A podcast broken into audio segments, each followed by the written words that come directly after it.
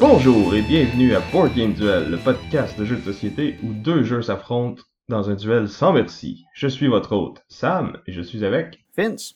Donc, euh, le concept de l'émission, c'est qu'à chaque épisode, on va avoir un thème différent, puis chacun de nous deux va vous amener un jeu en lien avec ce thème-là, puis on va argumenter à savoir qui a le meilleur jeu. Ça va être à vous de décider. Donc, euh, pour notre épisode d'aujourd'hui, c'est quoi notre thème, Vincent? C'est placement de paquets. Donc, on va explorer des jeux avec des thématiques hybrides qui mélangent euh, deck building, donc euh, construction de, de, de paquets, où on va euh, acheter des cartes pour se construire un deck qui va être adapté à notre stratégie. Et à côté, on a une thématique, on a une mécanique de placement d'ouvriers, worker placement, où on va utiliser des, des pions qu'on va mettre sur différentes cases pour effectuer des actions particulières. Ah, placement de paquet. Ça, va être pour plus tard dans l'émission. Euh, premièrement, on va, comme d'habitude, vous parler des jeux auxquels on a joué récemment.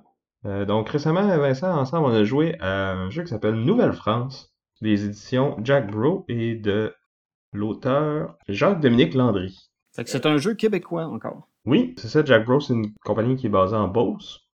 Et ça fait quelques Kickstarter qui nous, qui nous produisent, puis pour cela, ils sont vraiment dépassés. Là. La, la production est super. Vous allez voir, euh, j'ai mis des photos sur Instagram il y a un petit moment déjà. En gros, le jeu, c'est euh, c'est un jeu abstrait. On va construire des bâtiments en utilisant des gros blocs euh, en bois, en trois dimensions. Puis euh, c'est ça, c'est vraiment des, des, des grosses pièces. Euh, J'ai le goût de dire chunky, je sais pas ce serait quoi le. C'est des grosses pièces, là. C'est des. C'est quand même. Ça a une grosse présence, là. Moi, j'avais l'impression de jouer à un Tetris en 3D. euh.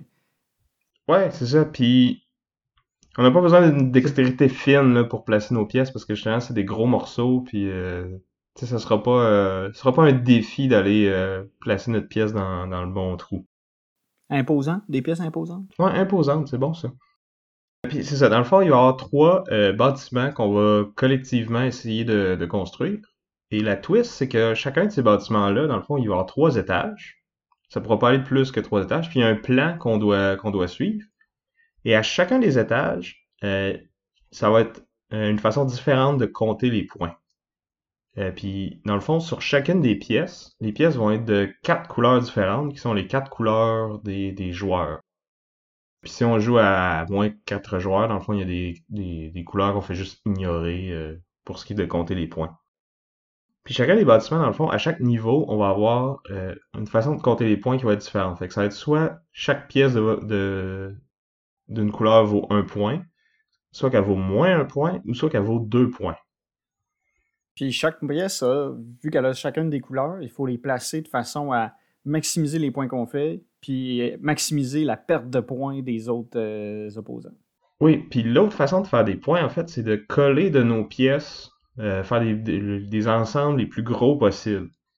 Donc, il y a moyen d'aller essayer de bloquer les autres, parce que quand on voit qu'ils s'enlignent pour faire euh, un gros ensemble de, de leurs couleurs, ben, on peut aller placer une autre pièce qui, qui comme brise cette chaîne-là, puis qui va les empêcher de faire un nombre euh, immense de points, parce que dans le fond, chaque cube dans l'ensemble, au moment où on place notre pièce, vaut au moins un point.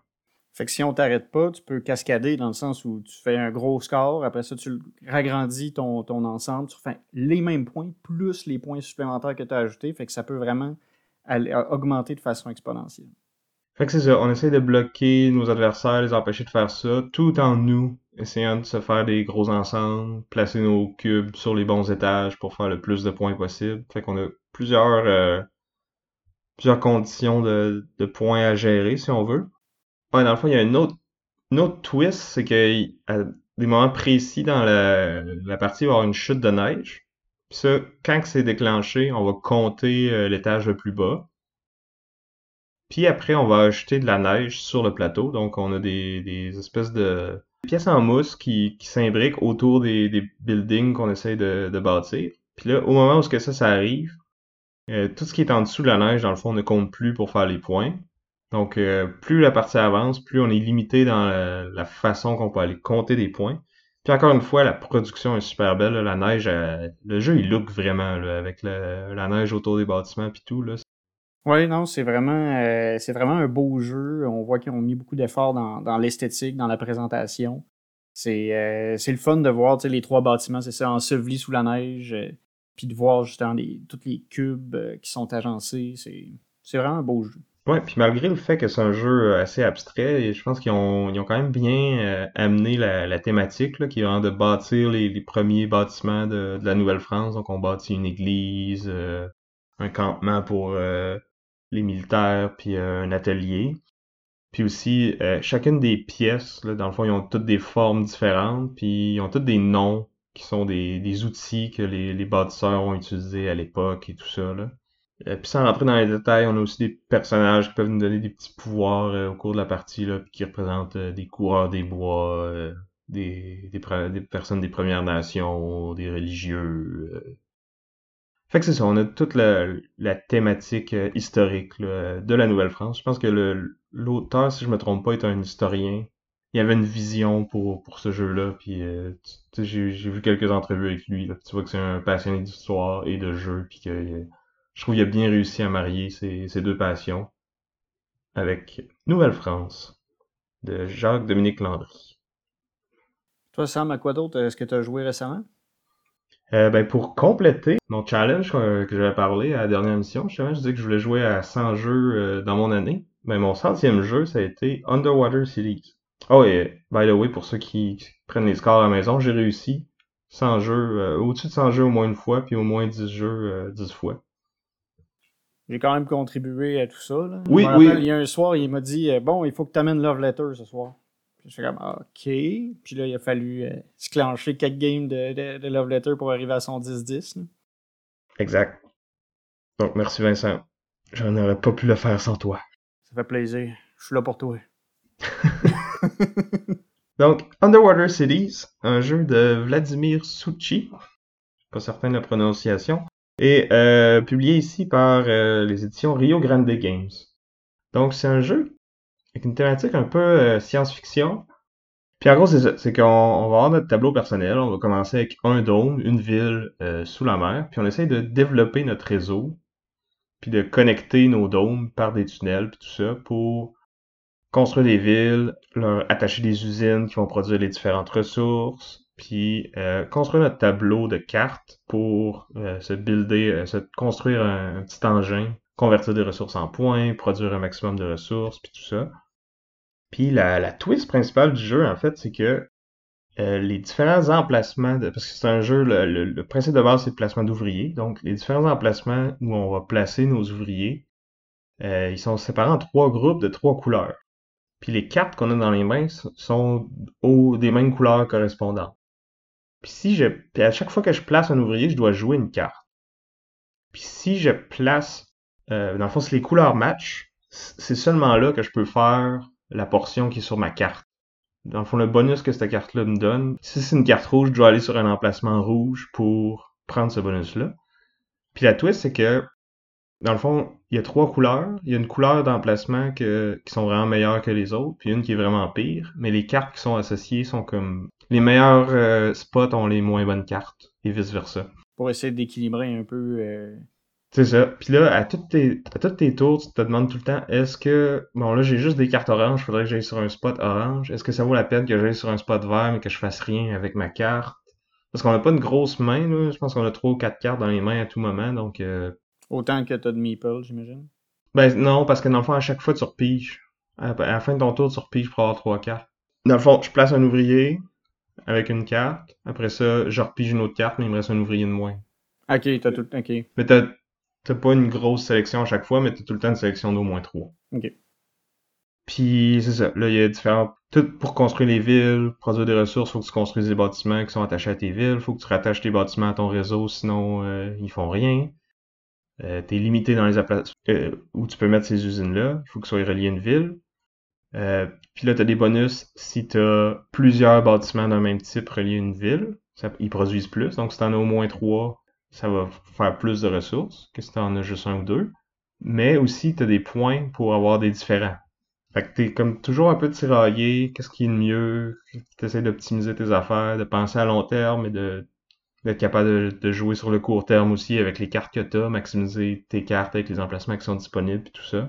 Est-ce que euh, la carte est, dans le fond, la, carte des emplacements, est-ce qu'elle est partagée à travers les joueurs ou chacun a son... Chacun a son board personnel. Dans le fond, les trucs qui sont partagés, c'est les emplacements pour les ouvriers. Ça, c'est un plateau commun. Puis aussi, sur ce board-là, des cartes euh, qui valent des points à la fin de la partie. Puis ces cartes-là, dans le fond, c'est des emplacements en particulier qu'il faut aller pour les acheter. Puis un coup qu'on les a, ben c'est juste nous qui va faire ces points-là. Si on est capable de la placer en, en la jouant sur le bon emplacement. si j'achète une carte rouge, il faut après ça que je prenne un autre tour pour jouer un emplacement rouge pour mettre cette carte-là dans mon tableau. c'est seulement à ce moment-là que je vais faire des points avec. Fait que c'est un beau petit puzzle d'optimisation, de, gestion de ressources, de décider quand est-ce que ça vaut la peine de jouer ta carte, comme maximiser l'interaction entre les couleurs des, emplacements d'ouvriers puis de, les couleurs de cartes. Puis euh, tes cartes euh, que tu repioches puis que tu utilises pour placer tes, euh, tes ouvriers, c'est tout le temps les mêmes qui tournent ou c'est un paquet commun? Euh, ouais, c'est un paquet commun, puis c'est ça qui est cool, puis je trouve, c'est qu'il est divisé en trois phases. Fait que dans le fond, au début du jeu, c'est des cartes qui sont un peu moins bonnes. Après ça, un moment donné, après un certain nombre de tours, tu tombes en phase 2. T'as des cartes un peu meilleures. Puis en phase 3, à la fin, t'as vraiment des meilleures cartes. Puis c'est ça. Le jeu se joue en solo aussi. Je l'ai pas essayé en ce mode-là, mais apparemment qu'il est bien. Donc, euh, par les temps qui courent, c'est peut-être euh, un avantage malheureusement. Ouais, avec les, les, couvre-feux et tout, euh, c'est le fun de pouvoir jouer à ces jeux même si on peut pas voir ses amis. Alors voilà, c'était Underwater Cities de Vladimir Suchi et des éditions Rio Grande Games. En parlant de pas pouvoir jouer à des jeux euh, en personne, présentement, moi et Sam, on a une partie de Gloomhaven, Jaws of the Lion qu'on joue avec euh, un de nos amis qui, qui est outre-mer. Puis ça va être le troisième jeu qu'on va, dont on va discuter aujourd'hui euh, en entrée, d'entrée de jeu. Donc, euh, Gloomhaven, euh, Jaws of the Lion, qui, qui, comme le nom le dit, dans le fond, est fait par le même concepteur que Gloomhaven. Isaac Childress et les éditions Cephalofair Games. C'est comme Gloomhaven, sauf que ben, on a un jeu qui est un peu plus petit en termes de, d'investissement, que ce soit en termes de temps puis en termes financiers aussi. Et euh, le jeu se veut aussi euh, plus facile d'introduction, dans le sens où on a les premiers scénarios qui sont vraiment comme un tutoriel, où euh, les mécaniques du jeu vont s'ajouter progressivement. On va avoir des explications sur les cartes qui vont nous dire ça, ça veut dire ça, ça, ça veut dire ça. Fait qu'on a une, entrée, en bouche beaucoup plus aisée. Ouais, c'est plus facile d'apprendre le jeu comme ça. Moi, c'est comme ça que je l'avais fait. J'avais fait la, campagne Jaws of the au complet une fois avec ma copine l'année dernière. Puis après ça, on s'est lancé dans, dans le, la grosse boîte de, de Gloomhaven. Vraiment, elle a dit que c'est, ça a vraiment facilité son, son apprentissage du jeu. Puis son, ça, a fait qu'elle a plus apprécié aussi parce que justement, t'es un peu pris par la main au début. Puis t'es, tandis que l'autre, t'es vraiment... Euh, tu vas apprendre à nager en te faisant pitcher dans le creux, là. Ouais, c'est ça. Fait que c'est un peu plus... Euh, c'est un peu... C'est beaucoup d'informations à digérer d'un coup. C'est facile de faire des erreurs. C'est pas un jeu qui se veut si complexe que ça, mais c'est que d'un coup, c'est rough. C'est ça. Puis en plus, on a ils ont trimé certains éléments de, du jeu. Là. Il n'y a plus d'histoire de, de, retirer son personnage puis en partir un autre. Coupe d'affaires de moins aussi. Là. Il n'y a pas de. D'invisibilité, je pense. D'invisibilité, d'invocation. Donc moins de trucs. Tous les trucs sont un peu plus fiddly, qui amènent des petits. Euh, des codes règles un peu euh, pointus il y en a moins dans Jaws of the Lion, donc c'est plus facile justement de d'apprendre avec ça, puis de, de maîtriser le système, puis après ça, facile de transférer ça euh, à son grand frère. Et euh, nous, on utilise la plateforme euh, Tabletop Simulator pour jouer au jeu. On utilise, dans le fond, un mode où tout est déjà scripté. Fait que c'est facile de le prendre en main puis de juste cliquer. On n'a pas besoin de faire la mise en place manuellement comme avec d'autres d'autres modes qui sont moins... dont le développement était moins poussé. Ouais, le, le mode est vraiment super bien fait. Là. Il gère un peu euh, l'expérience puis l'or qu'on gagne à chaque fois. Euh, c'est facile de, de setter les scénarios, on paye sur un bouton, ça se fait tout seul. D'enlever puis de, de placer les nouveaux ennemis, c'est super facile. Euh, vraiment, c'est s'il fallait tout faire ça en main, ça serait vraiment plus compliqué de, jouer.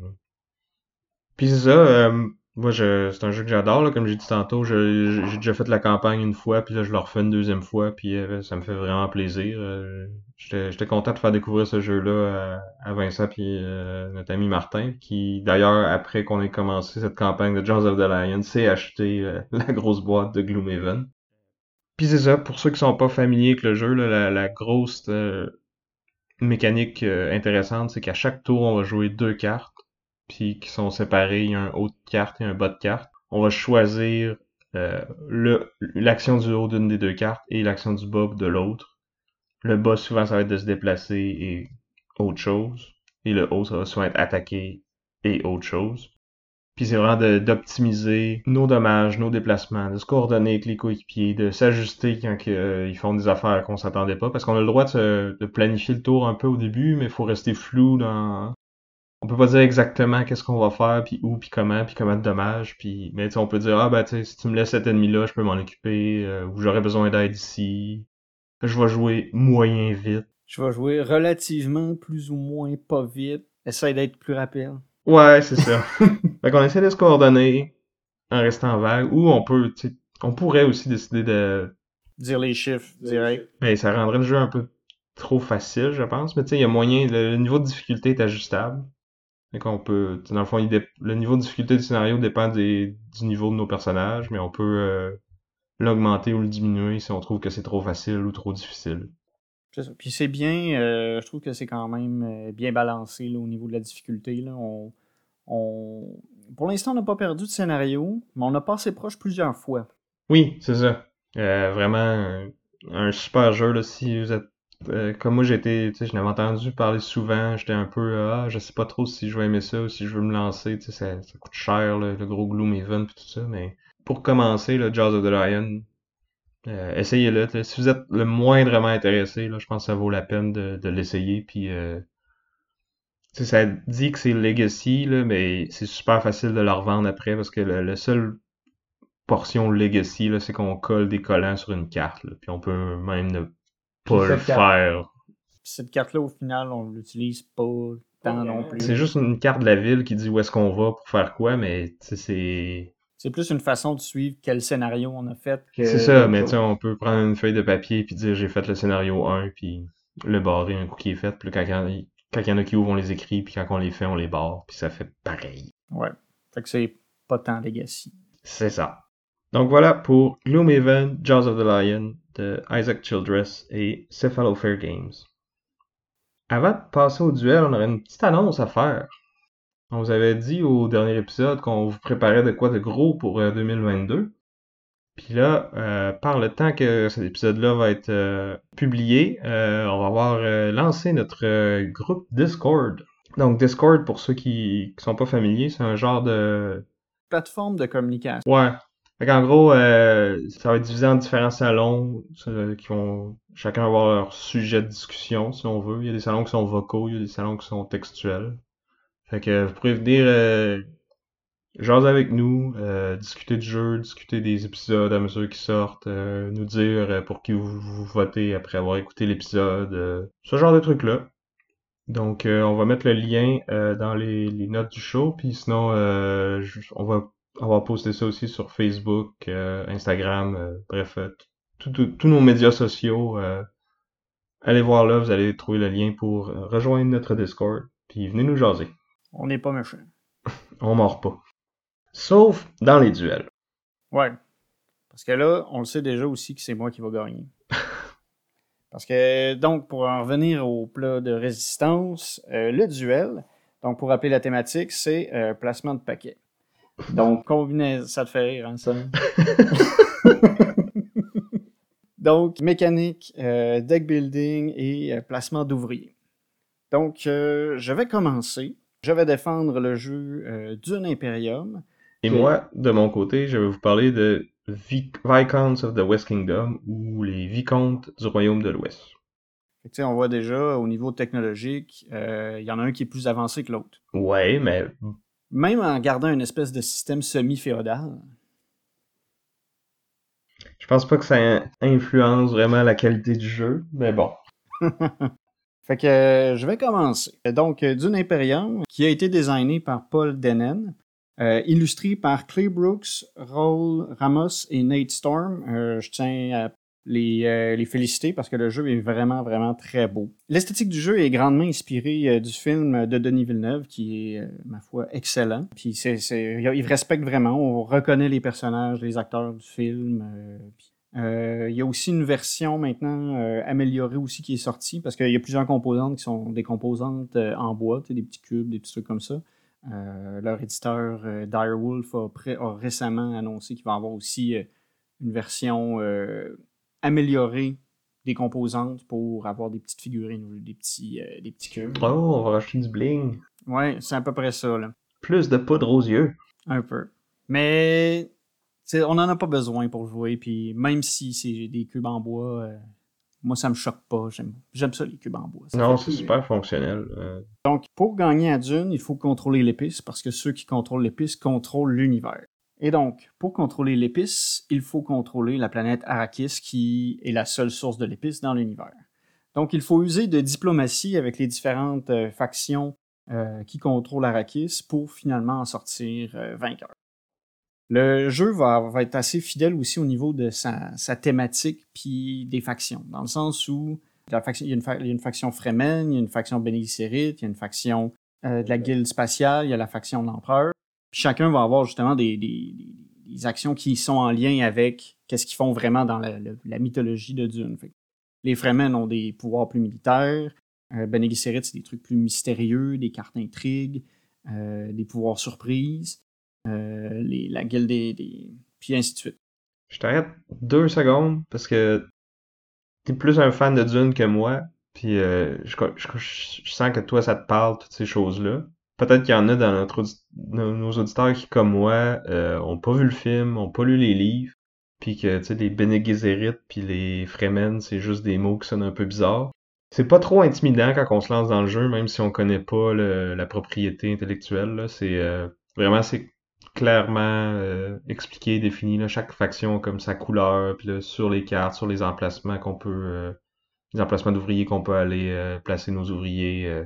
C'est quand même assez clair. Puis, tu sais, oui, c'est vrai que thématiquement, ça fit. Là. On, a joué avec quelqu'un qui était un fan des, des films aussi, puis qui, à chaque fois qu'une carte sortait, t'es comme Ah oui, tel personnage, ah oui, c'est normal qu'il fasse tel effet, puis comme, tu sais, c'est, c'est vraiment cool, puis tout ça. Puis, tu sais, si t'as pas, si tu connais pas ça, tu peux quand même apprécier le jeu. Peut-être un peu moins, mais euh, c'est quand même bien fait.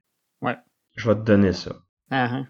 c'est ça. Puis la mécanique de base, c'est que c'est d'abord, c'est ça, placement d'ouvriers, dans le sens où on va avoir nos agents qu'on peut placer sur différents emplacements. Puis quand on va placer notre agent sur un emplacement, on va récupérer euh, les ressources qui sont indiquées. Fait qu'on a on peut ramasser de l'argent sous la forme de solari, on peut aller chercher de l'épice, de l'eau. Fait que c'est. Puis on peut justement envoyer nos, nos, agents aller influencer, euh, aller faire de la diplomatie avec une des factions. Et ce qui détermine où on peut aller, c'est les cartes qu'on a en main. Donc, on a une main de cinq cartes sur lesquelles, euh, sur, sur chacune des cartes, on a des symboles qui nous disent sur quelle euh, tuile, sur quelle case on peut envoyer nos agents en utilisant cette carte. Donc, euh, on place notre agent, on place notre carte. On fait aussi des effets supplémentaires. Des fois, il y a des cartes qui vont dire que quand on l'utilise pour placer un agent, on a un effet de plus, ça peut être aller chercher des ressources de plus, ça peut être déployer des unités, ça peut être euh, utiliser notre activité, notre capacité spéciale, parce que chaque joueur a aussi un leader qui a des habilités qui sont particulières, une habilité qui est passive, qui, dure tout, qui est tout le temps effet, et une habilité euh, active qui se fait quand on peut jouer, quand on joue une carte avec le symbole qui les active. Puis là, fait, tout le monde va jouer justement ses agents. Et une fois qu'on n'a plus d'agent, ou même avant, si on en ressent le besoin, on peut faire un tour, on appelle ça le reveal turn, où on prend le reste de notre main, on la révèle, puis là, on fait d'autres on effectue d'autres actions qui sont sur le bas des cartes. Puis là, ça, ça nous permet d'accumuler euh, de la persuasion pour acheter des nouvelles cartes ou donner des, des forces supplémentaires à, notre, euh, à nos forces en conflit. Je trouve que vraiment le point fort du jeu, là, que chaque carte, dans le fond, va potentiellement avoir un effet pour placer les ouvriers, puis limiter où est-ce qu'on peut placer nos ouvriers, puis aussi un effet pour le bas qu'on utilise après avoir placé tous nos ouvriers. Donc, c'est tout le temps, on est tiraillé un peu. Quand est-ce que je vais jouer cette carte-là? Là, j'ai besoin d'aller à ce spot-là. Mais je veux vraiment avoir l'effet en bas. Fait que, y a-t-il moyen que j'y aille autrement? Puis c'est là que le, cœur des décisions intéressantes vont, être. C'est ça. Puis on a aussi le fait que, vu que c'est un placement d'ouvrier, si quelqu'un est allé à l'endroit où tu voulais aller, il faut que tu sois en mesure de, changer un peu ta stratégie parce que ça se peut que ton emplacement soit pris. Fait que là, justement, tu ça t'aide dans ton tiraillement à est-ce que j'utilise cette carte-là pour placer mon ouvrier ou pour faire le pouvoir de révélation de la main? À, tout, à toutes les fins de, de on a aussi un conflit. Euh, on peut euh, recruter euh, des armées pour les envoyer se battre à la fin du round. Puis tout le monde se bat pour des récompenses. Au début de chaque tour, dans le fond, il y a des, des récompenses qui sont révélées. Puis on sait qu'est-ce qu'il va y avoir pour le premier, le deuxième et le troisième qui est impliqué dans le conflit. Fait que c'est là qu'on, pendant le round, on décide est-ce qu'on veut se commettre pour gagner ces récompenses-là ou est-ce qu'on veut garder nos forces pour plus tard. C'est ça. Il y a une escalade, dans le fond, des, récompenses, dans le sens où les récompenses vont être plus intéressantes en fin de partie, mais en même temps, d'avoir certaines récompenses en début de partie peut te donner un avantage pour la suite. Fait qu'il faut aussi gérer cet aspect-là. Il y a aussi les tracks d'influence avec les différentes factions. Ah oui, oui, c'est ça. Puis oui, comme je disais tantôt, euh, aussi la diplomatie avec les différentes factions est importante, dans le sens où quand on améliore notre réputation avec les factions, on va avoir des récompenses. Euh, c'est aussi la forme principale de, points dans la partie. C'est qu'à mesure qu'on améliore notre relation avec une des factions, on va avoir des points. Puis euh, il y a juste une personne qui peut à la fin avoir l'alliance avec cette faction-là. Fait qu'à un certain moment, il y a comme une espèce de, combat à savoir qui va avoir la meilleure réputation pour garder le point. C'est un point qui peut se, se promener de joueur en joueur. Il faut garder l'œil sur les autres joueurs à ce niveau-là. C'est bien parce que la façon de monter sur ces influences-là, en fait, c'est aussi des, emplacements d'ouvriers qui ont des pouvoirs euh, qui sont plus difficiles à aller euh, atteindre parce qu'il y a moins de cartes qui ont ces symboles-là. Au début de la partie, ouais, c'est, on a juste deux cartes pour aller là. Puis chaque faction a deux emplacements, un qui est gratuit, qui donne une petite récompense, puis un qui coûte, qui peut coûter très cher, mais qui donne aussi des gros avantages, mais qui, qui inaccessible en début de partie parce qu'on n'a pas on généralement pas les ressources pour pouvoir y aller. Fait que ça, ça j'ai parlé beaucoup un peu de l'aspect euh, placement d'ouvriers, mais il y a aussi l'aspect, c'est ça, deck building, où justement, à la fin de son tour de révélation, on va pouvoir aller magasiner des cartes. On a toujours un choix de cinq cartes qui sont à vendre. Euh, on a aussi deux cartes qui sont toujours accessibles euh, pendant la partie. Et on peut utiliser nos valeurs de persuasion pour aller chercher les différentes cartes. Euh, certaines cartes vont aussi nous donner des bonus dès qu'on l'achète. On a une carte qui donne un point, on a des cartes qui vont jouer avec l'influence, avec les différentes factions.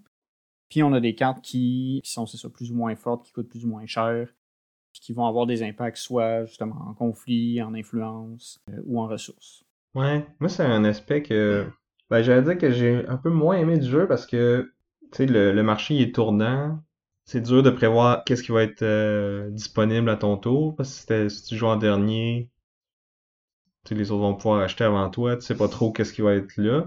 En même temps, c'est vrai que tu peux décider de passer plus vite, puis comme abandonner tes, tes ouvriers, mais ça vaut-tu vraiment... En tout cas... Ça dépend. Ça dépend ça vraiment. peut valoir la peine s'il y a une vraiment bonne carte.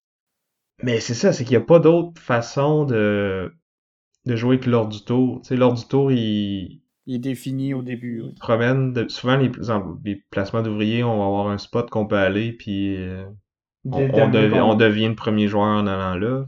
Mais là, il n'y en a pas dans le jeu-là.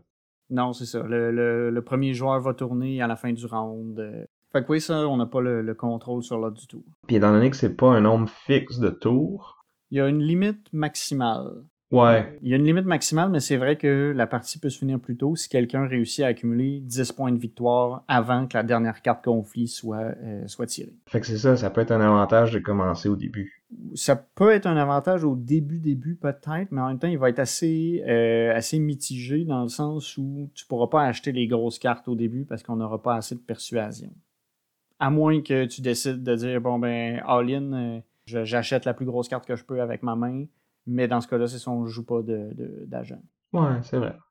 Le choix des cartes aussi dans le magasin peut être influencé avec ce qu'on a déjà dans notre, euh, dans notre paquet, dans le sens où on a des cartes qui vont, euh, qui vont se faire avoir des synergies entre elles ou qui vont avoir des effets plus forts si on a une meilleure réputation avec une faction ou une autre. Fait qu'il y a ça aussi qui va rentrer en jeu dans notre choix de, dans notre choix de cartes. Finalement, je vais parler aussi du mode solo, du mode deux joueurs. En fait, le jeu, à la base, est d'abord adapté pour jouer à 3 et 4 euh, joueurs. Mais il y a un mode deux joueurs, un mode solo qui implique euh, l'utilisation d'automates. L'automate, dans le fond, peut être géré soit par un paquet de cartes qui vient avec le jeu, qui est moins bon, je dirais, que l'application qui permet de, de, faire la même chose, mais qui va ajouter une dynamique de plus. C'est que si on joue avec l'automate avec le paquet de cartes qui est fourni dans le jeu, le magasin ne va jamais changer. Si on joue à un joueur, ben, ça fait qu'on a toujours les mêmes cartes à acheter. Si on joue à deux joueurs, là, au moins, il y a une petite rotation supplémentaire. Mais euh, avec l'application, dans le fond, une fois de temps en temps, il y a deux cartes qui vont sauter du magasin pour faire un certain rafraîchissement. Ouais, puis c'est ça, les, dans le fond, les automates, ils, interagissent pas du tout avec cet aspect-là du jeu. Ils font juste placer des, ouvriers sur le plateau, mais ils ont pas de deck de cartes, puis ils achètent pas de cartes, puis ils jouent pas avec les cartes. C'est ça. Fait que mais eux autres, ils ont. Ça, change beaucoup la dynamique, par contre, avec des, avec des vrais joueurs, parce qu'eux autres ne payent pas non plus les coûts pour aller sur les emplacements. Fait qu'en début de partie, ils peuvent aller sur les gros emplacements. Euh, il y en a un, c'est tu gagnes 5 armées, tu gagnes 2 dos. Mais eux autres, ils peuvent y aller directement au début de la partie, alors qu'un joueur normal ne peut pas se payer euh, cet emplacement-là parce qu'il coûte comme 6 épices, ce qui est impossible à faire en un tour au début de la partie. Les automates, eux autres, ils peuvent y aller. Fait que ça, ça change beaucoup la stratégie parce qu'il faut que tu joues avec le fait que euh, les emplacements qui coûtent cher vont, vont être utilisés vraiment tôt. Fait que généralement, ça fait un peu. Euh, les premiers tours, en tout cas, ce qui m'est arrivé, c'est souvent c'est que les, les automates partaient, puis ils accumulent des points de façon assez linéaire. Dans le fond, à chaque tour, ils font un ou deux points. Puis moi, pendant ce temps-là, je suis un départ plus lent. Mais après ça, à la fin, il faut vraiment euh, faire des points de façon explosive. d'exploser puis de, les, les, dépasser les dépasser ou de les rattraper. Là. Ma première victoire contre les automates, ça a été euh, avec l'automa le, plus facile euh, sur le bris d'égalité. C'était pas glorieux, mais c'est quand même une victoire. On va l'apprendre. Donc, euh, je pense que ça fait le tour pas mal.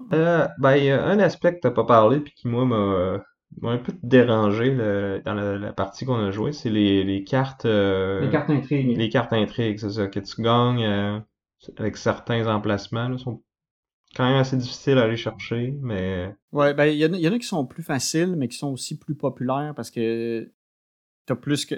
souvent, c'est pas juste une carte intrigue que tu vas gagner, c'est une carte intrigue puis une armée, une carte intrigue puis une autre affaire. Fait que ça, c'est. Ça fait des, des emplacements assez prisés. Ouais. Puis t'en as qui. Des fois, t'en reçois aussi avec les, les récompenses de, de bataille de, de fin de ronde.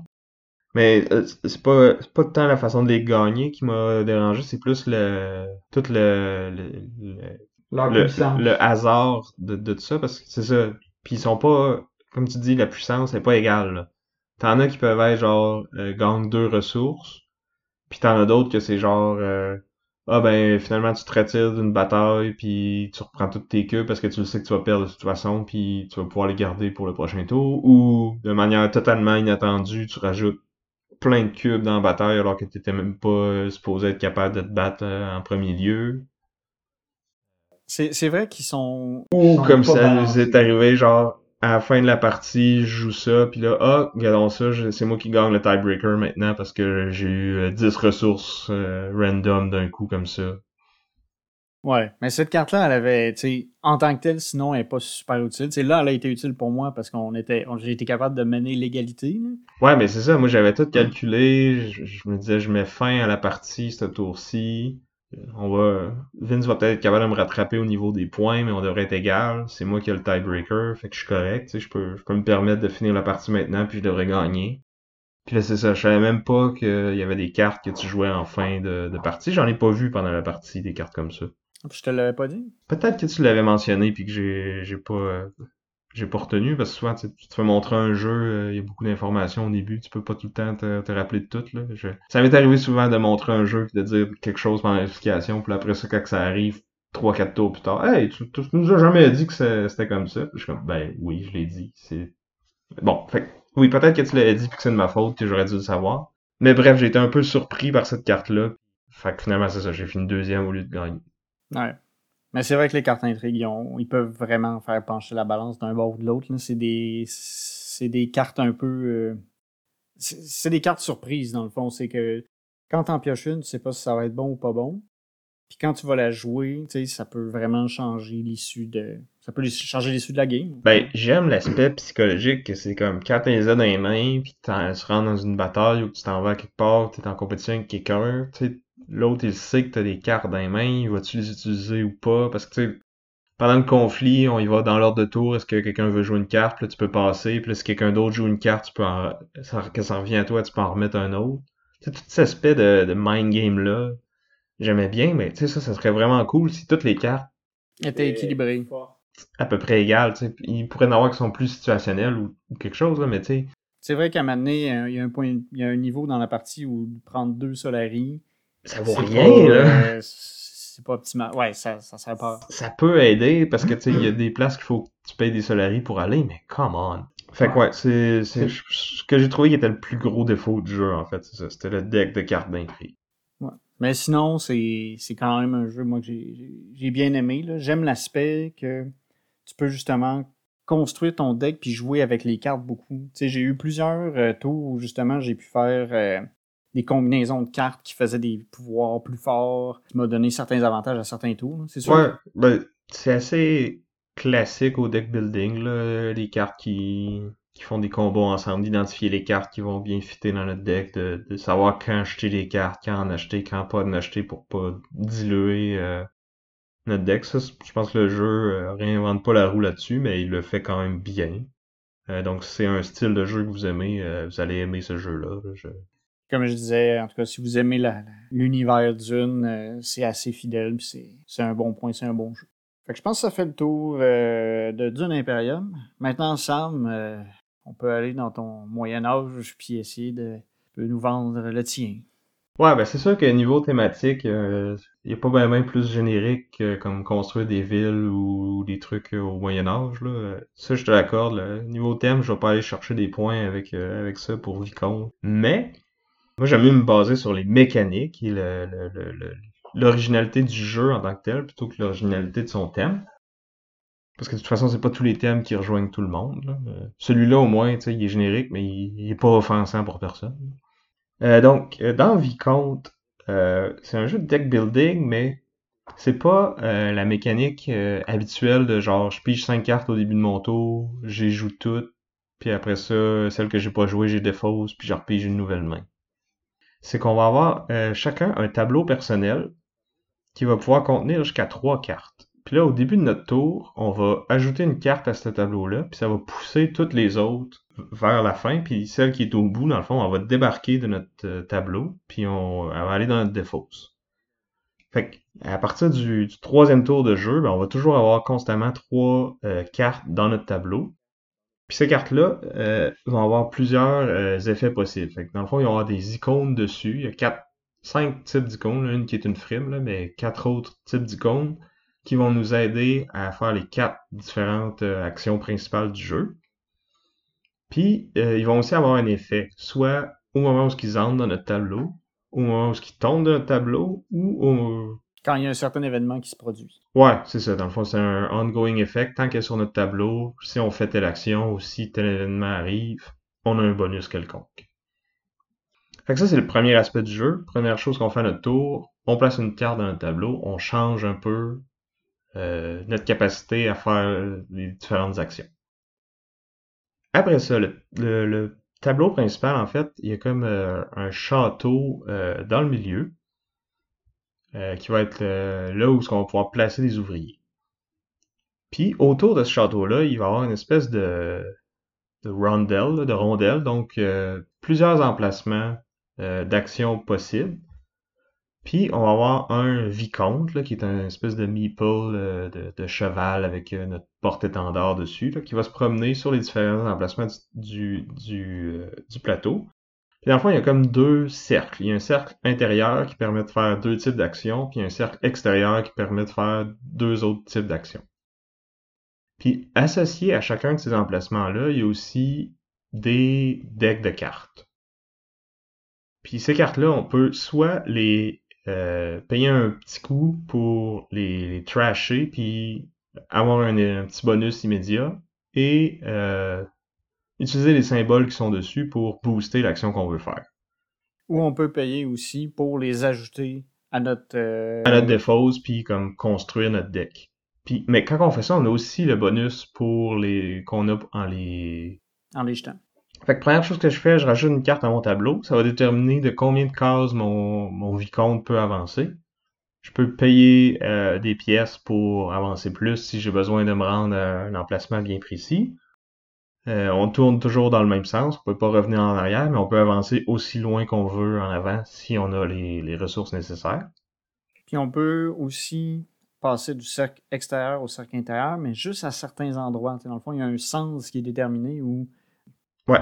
Puis on peut aussi zigzaguer si on. Parce qu'il faut toujours se déplacer au moins du, nombre qui est indiqué sur la carte qu'on joue. Donc on peut zigzaguer pour. Perdre des mouvements. C'est ça, faire un détour pour arriver au même endroit qu'on veut finalement. Fait que là, je fais ça, je choisis l'action que je veux faire. Fait que sur l'extérieur, je peux soit utiliser les différents symboles que j'ai pour acheter des ressources, donc faire du commerce pour euh, aller acheter les différentes ressources qui servent à faire toutes les autres actions. Ou je peux bâtir des bâtiments, donc dépenser des pierres pour placer des bâtiments sur la bordure externe du plateau. Ça, ça va avoir deux effets. Un, ça va euh, libérer des emplacements sur mon plateau personnel qui vont me donner des bonus de plus euh, quand je fais certaines actions. Euh, qui vont me permettre de me déplacer plus loin avec mon bonhomme, euh, qui vont réduire les coûts de, des autres actions, etc. Puis aussi, au moment de placer le bâtiment, ben, ça prend un spot là, donc les autres peuvent pas venir bâtir là, puis ça me donne le bonus qui est indiqué sur cet emplacement-là. Donc. Si on construit deux bâtiments adjacents, ça nous donne un bonus supplémentaire. C'est ça. Si tu complètes, dans le fond, le, le, le La chaîne entre les deux. Puis si c'est deux joueurs différents, mais ben, les deux vont avoir le bonus à ce moment-là. Fait que c'est un, des, petits points d'interaction dans le jeu, c'est d'aller bâtir les bâtiments puis de, se placer comme ça. Il y a une petite compétition pour ça. Une autre action qu'on peut faire, c'est aller placer nos, nos meeples dans le château. Donc pour ça, il faut être sur la bordure interne, il faut payer un autre type de ressources. Puis là, la twist, c'est que le château, il y a plusieurs étages. Puis, dans le fond, on les place toujours sur l'étage du bas. Puis la façon que ça va monter, c'est que quand on a trois meeples sur un même emplacement dans le même étage, ben il y en a un qui va monter, puis les deux autres vont se tasser à gauche et à droite. Puis là, ben si on place beaucoup de meeples en bas, ben quand on en rajoute puis qu'ils se déplacent, ben ça peut faire des cascades qui en activent d'autres, qui en font monter d'autres. Puis plus on arrive haut dans le château, plus nos meeples valent de points en fin de partie, puis plus on a des, gros bonus, parce qu'il y a des petits bonus pour les placer en bas. Quand ils montent au deuxième étage, c'est un autre bonus plus intéressant. Puis quand ils montent en haut, ben là, ils valent vraiment beaucoup, beaucoup de points, puis ils donnent des ressources. Puis il y a aussi, il y a de l'interaction là aussi, parce que dans le fond, quand les cases euh, se retrouvent à avoir trop de meeples, ben on, doit en bumper en dehors du château. on peut prendre les nôtres ou ceux des autres joueurs. Puis la personne qui perd son, son, pion qui est sur le château a un bonus. Ouais, une petite compensation. Euh, puis plus ils sont hauts, plus ils vont être. Euh, plus la récompense va être bonne. Puis il y a aussi une compétition pour euh, savoir qui, qui va avoir le plus de meeples dans le dernier étage du château. Ça donne des points en fin de partie, puis ça permet d'avoir une carte de plus dans nos mains. Donc de cycler notre deck plus rapidement. Puis avec euh, toutes les mécaniques que tu as ajoutées, il y en a une autre qui est assez importante, c'est la mécanique de la vertu puis la corruption. Oui, c'est vrai. J'ai même pas parlé de ça encore. ouais, c'est un jeu qui est assez lourd. Oui, c'est un jeu costaud. Fait que c'est ça, on a la vertu puis la corruption. Euh, c'est un peu le thème central de, de, la trilogie des Royaumes de l'Ouest. Chaque jeu a cet aspect-là, puis va jouer autour de ça euh, de façon un peu différente. Dans celui-là, c'est qu'il y a deux paquets de cartes qui sont les, les deeds, donc les exploits et les dettes. Fait donc, plus qu'on est du côté de la corruption, plus qu'on va gagner des dettes, puis vice-versa. Puis dans le fond, ces, ces deux paquets-là sont limités euh, selon le nombre de joueurs. Puis c'est aussi le, le, comme le c'est le, timer. de la partie. Quand il y a un des deux decks qui, qui s'épuise, euh, on finit le round en cours, on en joue un autre, puis après ça la partie est finie. Puis la twist, c'est que si c'est les dettes qui sont finis en premier, ben c'est les deeds qui vont valoir des points en fin de partie et vice versa. En fait, les cartes en tant que telles valent pas de points, c'est que la personne qui en a le plus va faire un bonus de points, puis 1, 2 et 3 là, dans le fond, pour beaucoup moyen et peu de points. Fait qu'il faut pas nécessairement aller vers juste un des deux paquets, Parce que sinon, c'est l'autre qui va valoir euh, qui va valoir plus de points. Fait qu'il faut un peu essayer de faire en sorte que les paquets se finissent pas, euh, pas à la même. Ben, se finissent à peu près à la même vitesse. Ouais, c'est ça, parce qu'on peut aussi. Euh, si on finit les deux paquets, dans le fond, les deux types de cartes vont valoir des points en fin de partie. Fait que c'est ça. On a beaucoup de choses à gérer. Il y a un dernier type d'action que j'ai pas parlé, là, mais qui est de transcrire des manuscrits. Euh, c'est un autre mécanique de collection de sets. Donc, si on collecte des, des manuscrits, il y a quatre couleurs. Plus qu'on en a de la même couleur, ça nous donne un bonus euh, qui booste une action. Mais le, Quand on a des couleurs différentes aussi. c'est ça. Ce qui vaut des points à la fin de la partie, c'est d'avoir des sets de couleurs différentes. Donc, toute une balance. Puis, c'est un jeu qui est très euh, tactique parce que, justement, ces manuscrits-là, les cartes qui sont disponibles sur les... Dans le fond, il y a cinq euh, manuscrits, cinq cartes disponibles à tout moment, mais quand les joueurs vont dismisser ces cartes-là ou les, euh, les engager, ben, les, les différentes possibilités vont changer. Des fois, c'est on prévoit aller quelque part, puis là, on se fait couper l'herbe sous le pied par les autres joueurs. euh. Ouais. Je pense que je t'ai fait ça une couple de fois. De suite. fait que c'est ça. Il y a beaucoup de choses à gérer, beaucoup d'aspects euh, différents. Puis je pense que le, le piège qu'il faut essayer d'éviter, c'est justement de faire un peu de tout, puis penser qu'on va pouvoir s'en sortir. Je pense que le, pour bien performer au jeu, il faut vraiment euh, focuser sur un aspect, se lancer à fond là-dedans, puis euh, essayer de gérer pour faire un peu de- des autres le mieux possible, mais de vraiment se concentrer sur un puis de bien le faire, ça va être le. En tout cas, à date, moi, c'est ce que je trouve qui est la, la meilleure stratégie. Mais j'ai pas joué beaucoup de fois non plus au jeu, là. T'as l'air euh, sceptique? Ouais, ben, c'est drôle parce que, là, tu disais de focuser dans une affaire, mais au final, à un moment donné, t'as des tours, tu faisais tout. Fait que c'était, c'est sûr que c'était, c'était- on achevait, la partie achevée. Moi, moi c'était ma première partie. Moi, j'ai, j'ai- je me suis fait ramasser, là. C'est, euh, je pense que Sam, t'avais 100 quelques points, puis Ah non, non, non. c'est- Non? Je pense que j'avais une vingtaine de points d'avance sur toi, peut-être. OK. Mais 20 points, c'était quand même pas. Moi, j'avais 60 points. puis Ouais, j'ai 20. fini dans les 80. Ouais. euh, il y avait Ariane qui était entre nous deux dans les 70, là. Ouais. Mais en tout cas, j'ai- senti que ça, ma partie a pas bien été. Je pense que j'ai fait des erreurs aussi en termes de, de déplacement. Je pense qu'à un moment, je me suis, j'ai changé de cercle à des endroits parce que je pouvais pas. J'ai trouvé que c'était, ça, a été, ça a été beaucoup à digérer d'un coup. Le, le jeu est bien, mais c'est vraiment beaucoup. On dirait que c'est comme plein de mécaniques qui sont ah ça c'est cool cette mécanique là, ça c'est cool, ça c'est cool, puis on met tout ça dans un paquet, puis on, en fait un jeu. Je trouvais que ça faisait beaucoup de trucs à gérer. C'est sûr que là, c'était ma première partie. Je pense qu'avec une deuxième partie, ça se déroulerait mieux, mais j'ai eu souvent l'impression que euh, je faisais des petits tours, par là que vous faisiez des gros tours, puis j'ai pas trop suivi. Je pensais que l'aspect vertu, l'aspect euh, corruption était comme secondaire, mais finalement, il est vraiment important. En fait, c'est que j'ai l'impression c'est que tout est important quand même. Puis ça fait que c'est dur de pour, pour un nouveau joueur. Mais rejouer, je pense que ça serait, ça serait mieux. Ouais, je pense que c'est un bon point, là, que c'est un jeu qui gagne à être joué plus qu'une fois, puis euh, en succession rapide. là. Moi, j'ai, en plus, j'ai eu l'avantage que le, le soir où on a joué, j'avais joué le matin en solo pour essayer le mode solo, justement, pour pouvoir en parler euh, pendant l'émission. Euh, puis, ben, tu sais, tant qu'à y être, je vais, Tu peux embarquer là-dessus. continuer là-dessus.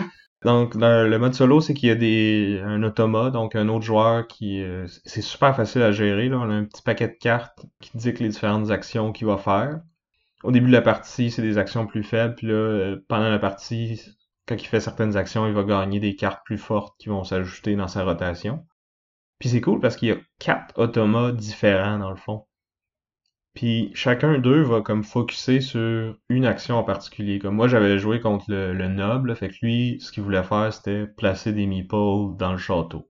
Fait qu'à la fin de la partie, il pouvait même plus faire cette action-là parce que toutes ses meeples étaient déjà sur le château.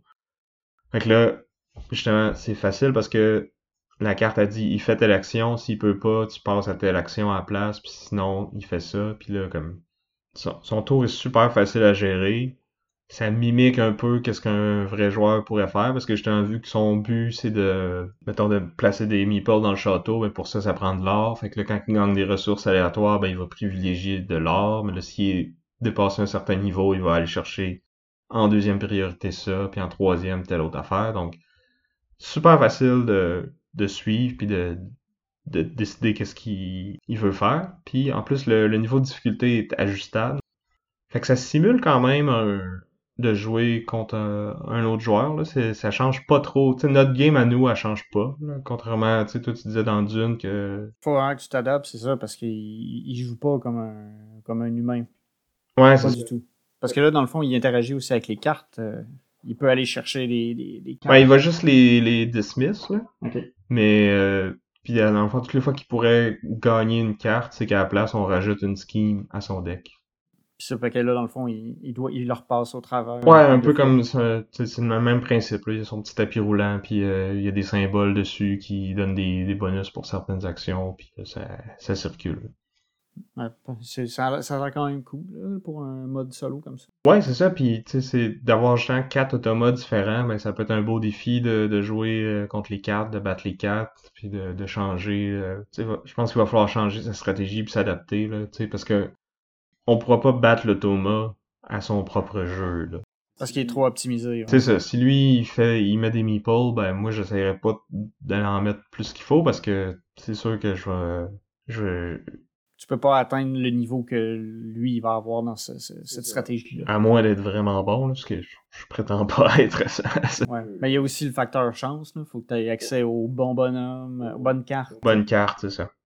Puis c'est ça, le jeu a une belle variété aussi parce que dans le fond, en début de partie, euh, on va euh, mettre un espèce de, marché de, avec différents héros, différentes ressources de départ. Dans le fond, les héros, c'est une carte qu'on rajoute à notre deck euh, de départ. Parce que tout le monde a le même deck de départ de, de 7 ou 8 cartes, je pense. Puis on rajoute cette carte-là qui va être unique à nous, qui peut essayer de nous diriger vers une certaine stratégie en début de partie. Puis d'une fois à l'autre, ben, on n'aura pas la même, puis on n'aura pas nécessairement la même... Le même combo héros puis ressources. C'est ça. Ouais, ça j'avais trouvé ça intéressant, ouais. Mais encore là, c'est ça, c'est la première fois que tu joues, tu sais pas trop qu'est-ce que tu fais, de savoir lequel de ces combos-là est le meilleur. C'est peut-être euh, une décision qui est, euh, qui est lourde de conséquences sans que tu comprennes vraiment euh, qu'est-ce qui se passe, tu sais. Fait qu'on revient à faut, faut y jouer plus qu'une fois pour bien l'apprécier puis bien, bien le jouer, surtout. Ouais, définitivement. Parce que sinon, tu sais, ça, ça tourne bien aussi, là. C'est ça se joue quand même rapidement dans le sens où sais tes actions, c'est tac, tac, tac, ça se joue quand même vite. Ben, je dis quand même vite. Il y a beaucoup de tours, mais chaque tour se fait quand même rapidement. Fait que ça tourne rapidement. Je place une carte, je me déplace, je fais l'action là, boum. Euh, je peux acheter une carte pour la rajouter à mon deck au suivant, tu sais. Hmm. Mais où est-ce que je vais, quelle action que je veux faire, est-ce que je peux me la payer? C'est là que les, décisions se prennent le plus. C'est ça. Puis le, le, le, point, euh, c'est ça. Le, moi, mon point négatif, c'est qu'il est vraiment.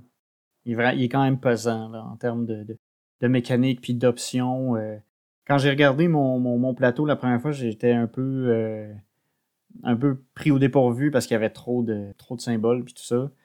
C'est sûr que l'iconographie, j'en étais un peu familier vu que c'est fait partie de la même série que Raiders, Shipwright, Architects et compagnie. Là.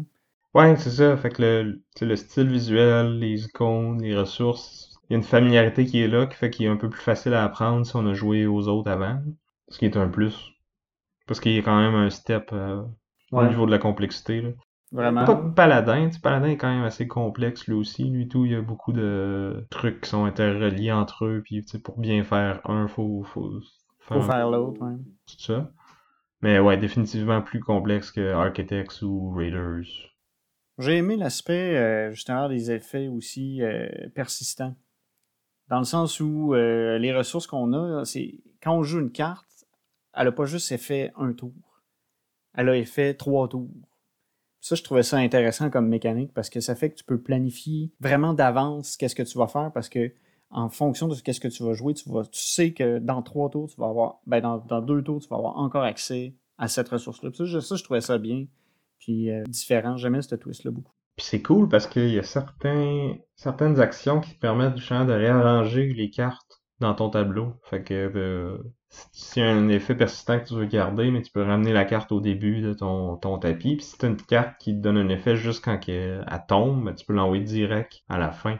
C'est un autre point d'interaction en fait parce que on, quand on déplace notre vicomte, on peut aller euh, à un emplacement où il y a déjà quelqu'un. Mais quand on fait ça, ça donne la possibilité à cette personne-là justement de réarranger les cartes dans son tableau. Ce qui peut être vraiment, vraiment bon. Je pense que c'est c'est ça que j'ai compris euh, après quelques parties, c'est que justement d'être capable de manipuler notre tableau comme ça, c'est ça nous permet d'avoir des combos qui peuvent s'enchaîner puis durer plus longtemps. Fait qu'avoir un effet qui au lieu de durer trois tours en dure six, ça, ça peut vraiment être payant. Puis ça permet de tour après tour après tour d'aller voler le manuscrit que Vincent voulait transcrire ce tour-ci. Ouais, quand t'as bâti ton truc pour avoir les manuscrits, puis que là tu vois que les bonnes couleurs sont disponibles, puis là du coup ils partent toutes, puis ils sont remplacés par une couleur que t'en as déjà trois. sorry, not sorry. Fait que c'est ça. Fait que ouais, c'était quand même un, bon jeu, mais qui, je pense, le message, on l'a dit plusieurs fois, il faut, faut rejouer à ce jeu-là. La première fois, c'est pas nécessairement le. Ouais, puis je, je le recommanderais pas à tout le monde. Il faut être un un gamer averti. Là. Mais si vous l'êtes, il y a de quoi se casser les dents. Là. Ouais. Non, pas se casser les dents, mais. Se casser la tête.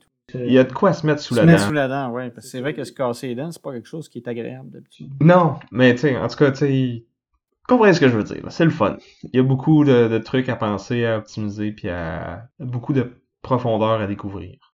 Puis il y a plusieurs stratégies différentes qui peuvent mener à la victoire tant qu'on l'exécute bien. Fait que euh, c'est intéressant pour la rejouabilité, justement, que d'une fois à l'autre, on peut euh, se concentrer sur ses manuscrits ou sur les bâtiments ou sur le château, construire notre deck de façon différente. J'aime aussi la twist que justement, c'est pas tu piges ton deck à 5 cartes à toutes les, les tours, puis t'es joues toutes, puis celles que t'as pas jouées, euh, t'es défausses, puis là t'en repiges 5. Fait qu'on a, on a un deck qui est petit, qui va pas grossir tant que ça pendant la partie, puis on n'a pas tant d'occasions que ça de, de discarter ou de piger les nouvelles cartes ou de, de l'épurer, mais il y en a un peu.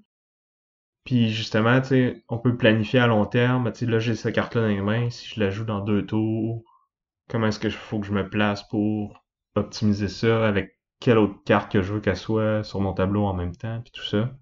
Donc c'est un aspect qui est assez original, puis qui, qui réinvente un peu plus le, le deck building qu'un jeu comme Dude, par exemple. Où là, on a un deck building plus classique. Mais aussi, mais aussi c'est qu'il y, a- il y a moyen de s'énerver un peu plus, où justement, euh, les, les cartes qui appartiennent à différentes factions vont avoir des synergies, vont avoir des, des effets qui vont cascader si on a acheté les bonnes cartes au bon moment.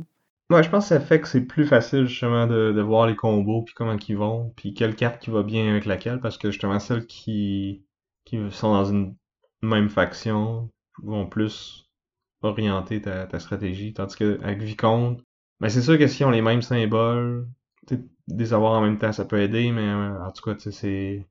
Mais tu as tout le temps moyen de, de te dépanner avec l'argent. Ouais, les combos sont peut-être moins évidents dans Vicomte, je trouve. Mais quand on les trouve puis qu'on les exploite, ben c'est c'est plus satisfaisant encore. Ouais, mais c'est pas. Les combos vont pas vraiment aller dans les cartes, mais plus dans les bâtiments, tu sais, je trouve. Ça, il y a une grosse machine, qui peut se créer parce que, tu sais, on place notre bâtiment, on a comme un bonus tout le temps. Puis ça, ça, ça fait comme plus les, les, les combos puis la machine. Ouais, ça en fait partie.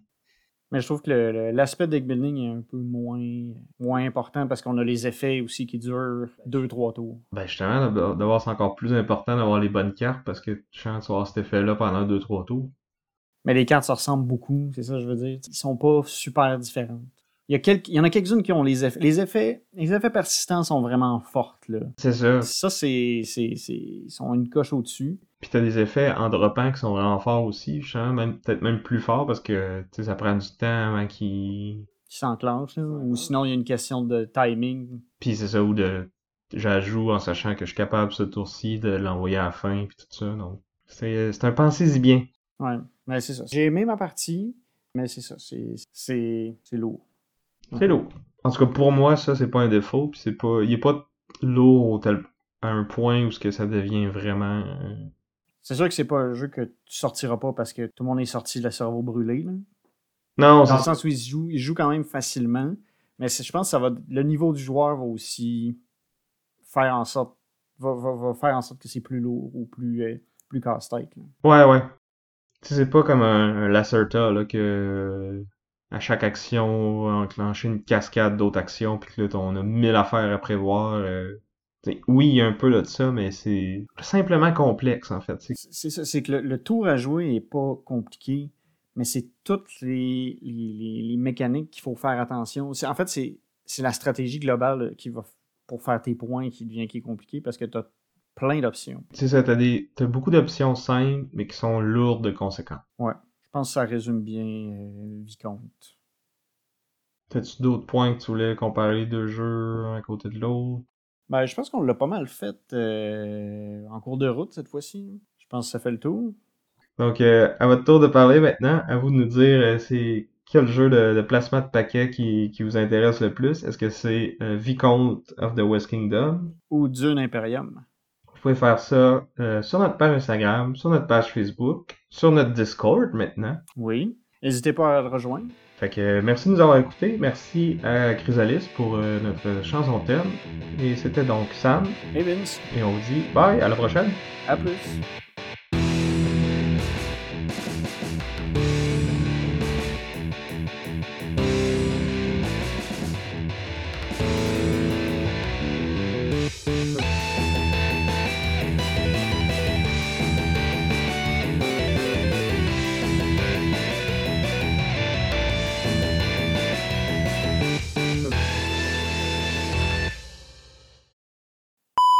Donc, c'est une thématique avec une euh, mécanique hybride, dans le sens où on. Ça va bien. Ça va bien. Ça va bien, ça va bien. On se réchauffe. Ouais. Ça fait longtemps. C'est ça. C'était l'année passée, la dernière fois qu'on a enregistré. Si bol, ouais. On rajeunit pas, là. euh, de. de... Denis Villeneuve. Si bol, j'ai oublié, puis en plus, euh, je le vénère presque. J'ai eu un blanc. Moment, on a une carte de, de, de 5 cartes. Une main de. Une carte de 5 cartes? Une carte de 5 cartes, c'est une carteception. Wow! Euh, On a un beau bloopers. Ouais, ça c'était quand même pas pire. Donc on, on a dans notre main une carte. euh, Ah non, elle est là. là.